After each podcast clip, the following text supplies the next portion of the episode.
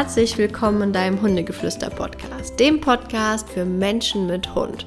Mein Name ist Ricarda Kilias, ich bin deine Hundetrainerin hier in diesem Podcast und heute geht es darum, was ist denn der perfekte Anfängerhund? Welcher ist es denn von all den vielen Rassen, die es so gibt?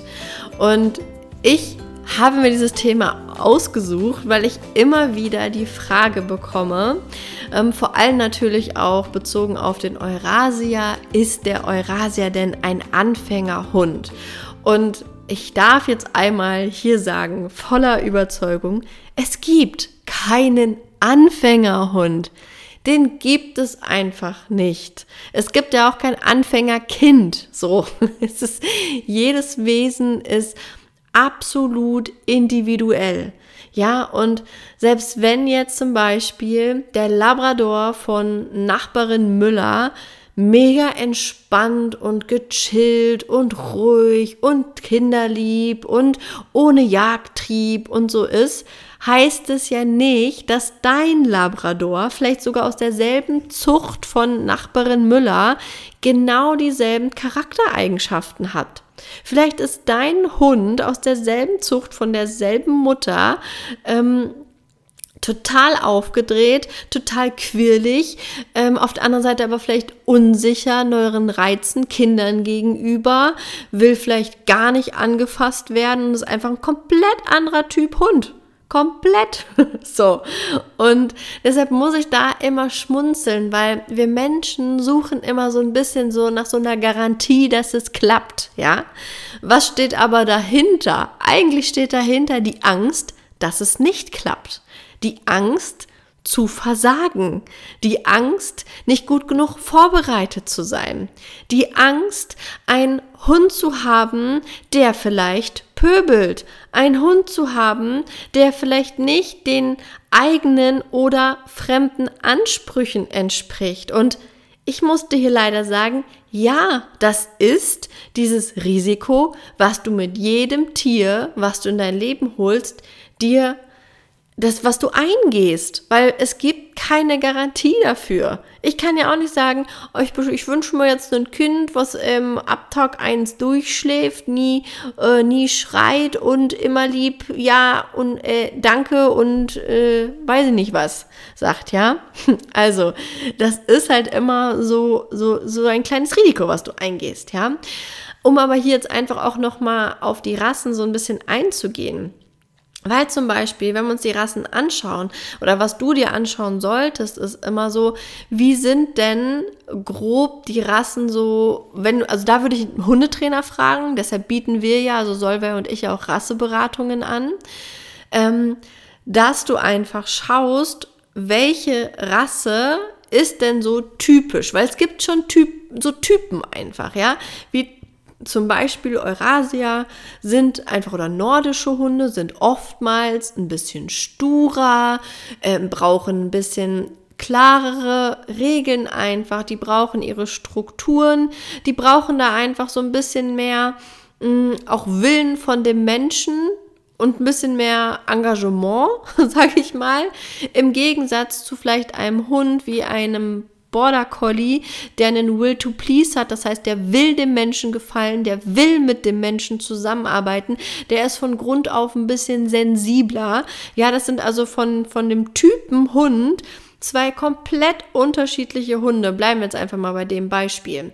So, und ich bin zum Beispiel ein Mensch, ich bin in der Hunde, in der Hundeerziehung, sage ich mal, oder in, dem, in der Arbeit mit Hunden oder ja, mit Tieren, bin, kann ich sehr klar sein. Ich weiß genau, wie ich das möchte.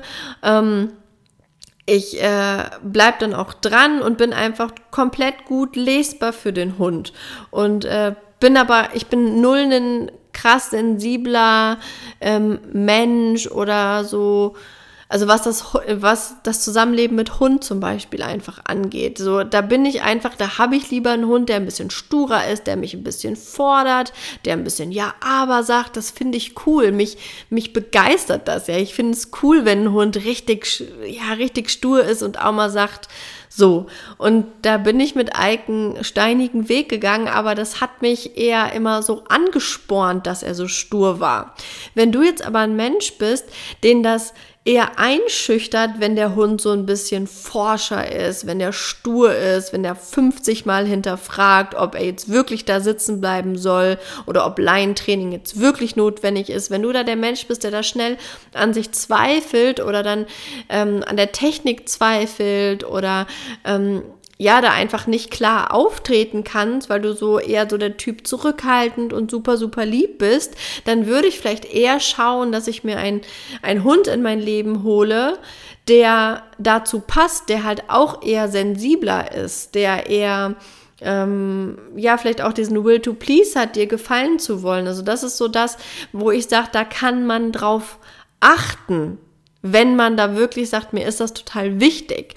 Auf der anderen Seite sage ich aber auch, dass jeder Hund, äh, jeder Mensch immer den Hund braucht, um das zu, ja, um, der bekommt, du bekommst immer das, was du brauchst, ja. Wir sind ja nicht einfach Menschen, die hier wahllos auf dieser Erde sich vermehrt haben, sondern ich glaube daran, dass es einen größeren Plan gibt und dass wir Menschen hier einen Seelenplan haben, den wir nachgehen, dass wir uns, wie ich das in der vorletzten Podcast-Folge schon gesagt habe, der so sich selber heilt, der sich selbst entwickelt. Und der Hund, der in dein Leben kommen wird, der wird dich da fordern und fördern und dir dabei helfen in, mit seinem Sein.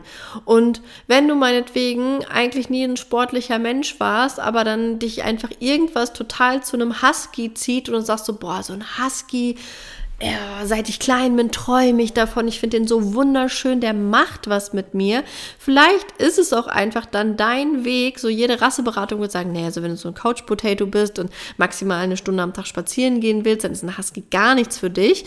Vielleicht aber, weil er dir sonst die Wohnung zertrümmert aus Langeweile, kriegt er dich dann vom Couch Potato zum Marathonläufer. Einfach weil du mit ihm dann Canicrossen gehst, weil du Dog Scootering machst oder weißt der Geier was. Das heißt, es kann sein, dass dieser Hund dich absolut aus deiner Komfortzone rausholt, weil du ihn ja auch so sehr liebst und es keine Option für dich ist, ihn abzugeben.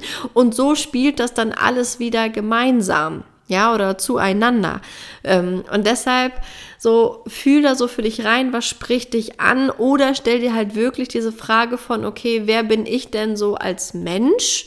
So, was könnte denn charakterlich zu mir passen? Ist das dann halt wirklich eher ein Hund, der jetzt so ein bisschen die zurückhaltendere, vorsichtige Rasse ist oder ist das eher der, der Kamikaze-Hund? Oder ist es halt einfach der sture Hund oder der verfressene Hund oder ich weiß es nicht. Ähm, da könnt ihr halt Hundetrainer ganz gut weiterhelfen, finde ich. Ich finde immer, es ist schwierig, wenn man so, ja, so Rasse, es gibt ja so Tests, die man im Internet machen kann, die finde ich totaler Quatsch. Ähm, ich finde es auch ähm, Quatsch, Rassebeschreibungen sich durchzulesen, weil da steht in gefühlt 80 Prozent der Fälle kein Jagdtrieb und Kinderlieb, was halt einfach faktisch kannst du so nicht sagen. Klar wird die eine Rasse vielleicht ein bisschen, die, die Dogge wird weniger äh, jagen gehen wie der Wischler. Also das kann man dann schon so sagen, weil er einfach körperlich gar nicht äh, dafür gemacht ist, um jagen zu gehen, im Gegensatz zum Wischler. Man kann natürlich gucken, wofür wurde die Rasse gezüchtet und kann da so ein bisschen ableiten, was könnten die Themen sein, die daraus entstehen, wenn der Hund nicht ausgelastet ist. Also ein Hund, der fürs Wachen, Bewachen ähm, von Haus und Hof gezüchtet wurde, der wird dann vielleicht vielleicht, wenn er nicht ausgelastet ist nicht gesehen wird, kläffend an der Türe stehen ähm, und dann da seinen Film fahren und der Hund, der für die Jagd gezüchtet wurde, der wird dann, wenn seine Bedürfnisse nicht erfüllt werden, eher jagen gehen. So, ähm, das kann man natürlich auch oder sollte man auch immer, immer bedenken.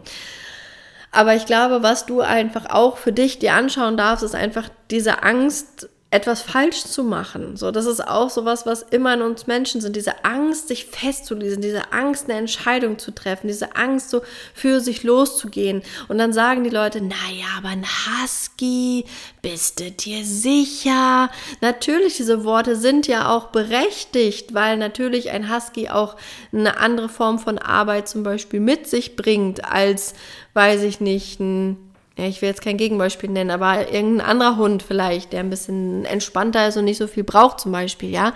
Ähm, aber vielleicht ist es auch einfach Teil deiner Mission und du wirst vom Couch Potato zu einem ähm, Husky-Farm-Besitzer, der irgendwie, keine Ahnung, dann Schlittentouren für Menschen irgendwo in Norwegen anbietet, weil dann du da durch diesen Hund, den du hier in Deutschland in deiner Zwei-Zimmer-Wohnung definitiv nicht gerecht werden kannst ähm, oder das Gefühl hast, da nicht gerecht werden zu können und du deshalb in deine Mission losstartest. Also dementsprechend ist alles immer irgendwie möglich und deshalb sage ich auch immer, ähm, wenn du dich in eine Rasse verliebt hast, dann geh dem erstmal nach. Ich hatte auch schon Rasseberatung, da war auch Thema Eurasia da. Am Ende sind wir aber zu einer ganz anderen Rasse gekommen, die aber dem Eurasia von der Optik zum Beispiel sehr ähnlich war, aber nicht mehr nicht dieses sture und nordische in sich hatte und da einfach ein bisschen mehr Will to Please in sich hatte. Also das ist halt alles auch möglich und dementsprechend lohnt sich das manchmal ähm, mit einem Menschen vom Fach zu sprechen, ja, oder könnt ihr euch bei mir oder Solvay gerne eine Rasseberatung, ein Einzelcoaching buchen so dass ihr da euch auch für euch auch sicher fühlt. Ähm, oder ich sag mal, ähm, das Welpen-E-Book zum Beispiel, was ich auch habe, oder der Welpen-Online-Kurs, wenn ihr da einfach Angst habt, ähm, dass ihr dem Ganzen nicht gerecht werdet. Der Welpen-Online-Kurs ist das Ding, wo eigentlich nichts schiefgehen kann. Auf Rassen gehe ich jetzt nicht so explizit ein, weil wie auch, ich kenne ja dich halt nicht. Ich kann ja nicht von jedem Menschen Portfolio erstellen, so was da so passen könnte. Ähm, das mache ich dann lieber persönlich, aber ansonsten, wenn du so Ängste in dir hast, dass du da vielleicht was falsch machst und es halt besonders richtig machen willst, dann wäre das natürlich, also der Welpen-Online-Kurs, ein ganz gutes Tool, um dir da die Sicherheit einfach zu geben, weil da ist von ähm, ich besuche den Züchter über, ich hole den Hund ab, bereite die Wohnung vor, bis hin zu ähm, wir verlassen das Haus und ähm, der Hund fängt an, mich zu beißen und wir müssen Beißhemmung da ein Thema ähm, trainieren und so. Da ist halt eigentlich alles drin, Stubenreinheit, ja, alles, was du brauchst in den ersten 16 Lebenswochen deines Hundes. Genau. Ja, und das ist erstmal das. Ich hoffe, ich konnte da so ein bisschen Aufklärung leisten zum Thema der Anfängerhund. und ja, kann dir einfach nur sagen, die Basis für alles ist das, was ich hier jedes Mal sage, sei der Buddha für dich und deinen Hund. Wenn du entspannt bist, wenn du in dir ruhst, dann wird dein Hund das auch sehr viel einfacher können, als wenn du voller Zweifel bist, voller Ängste, voller Stress, ja, sonst spiegelt dein Hund dir genau das im Außen. Also komm bei dir an, sei der Buddha für dich und dann gleichzeitig auch für deinen Hund und dann wird alles gut. Und worst case bin ich ja da, kannst mir schreiben, meld dich, ricarda-hundegeflüster.com, äh, da findest du mich und ja, dann helfe ich dir gern weiter. Also würde ich mal sagen, wir hören und sehen uns, vielleicht ja auch im Hundegeflüsterclub. Da geht es diesen Monat um territoriales Verhalten ähm, zu Hause, im Garten, wenn es klingelt, um all sowas. Ähm, darum geht es diesen Monat. Das heißt, wenn du noch dabei sein willst, kannst du dich gerne noch anmelden. Es sind auch ähm, alle Aufzeichnungen der letzten Jahre für dich jetzt freigeschaltet. Das heißt, wenn du dich jetzt anmeldest, kannst du dir alles angucken von Deckentraining, ich glaube Leinentraining, Futterbeutel, da ist eigentlich alles drin in diesem Club. Also wenn du noch kein Clubmitglied bist, ist jetzt der Punkt, wo du es werden solltest. Ich freue mich auf dich, dich zu sehen, per Zoom mit dir zu sprechen, ein Coaching mit dir zu machen, dir Fragen zu beantworten, dich dabei zu unterstützen, deinen Hund groß zu ziehen quasi. Und ja, bis dahin würde ich mal sagen, tschüss!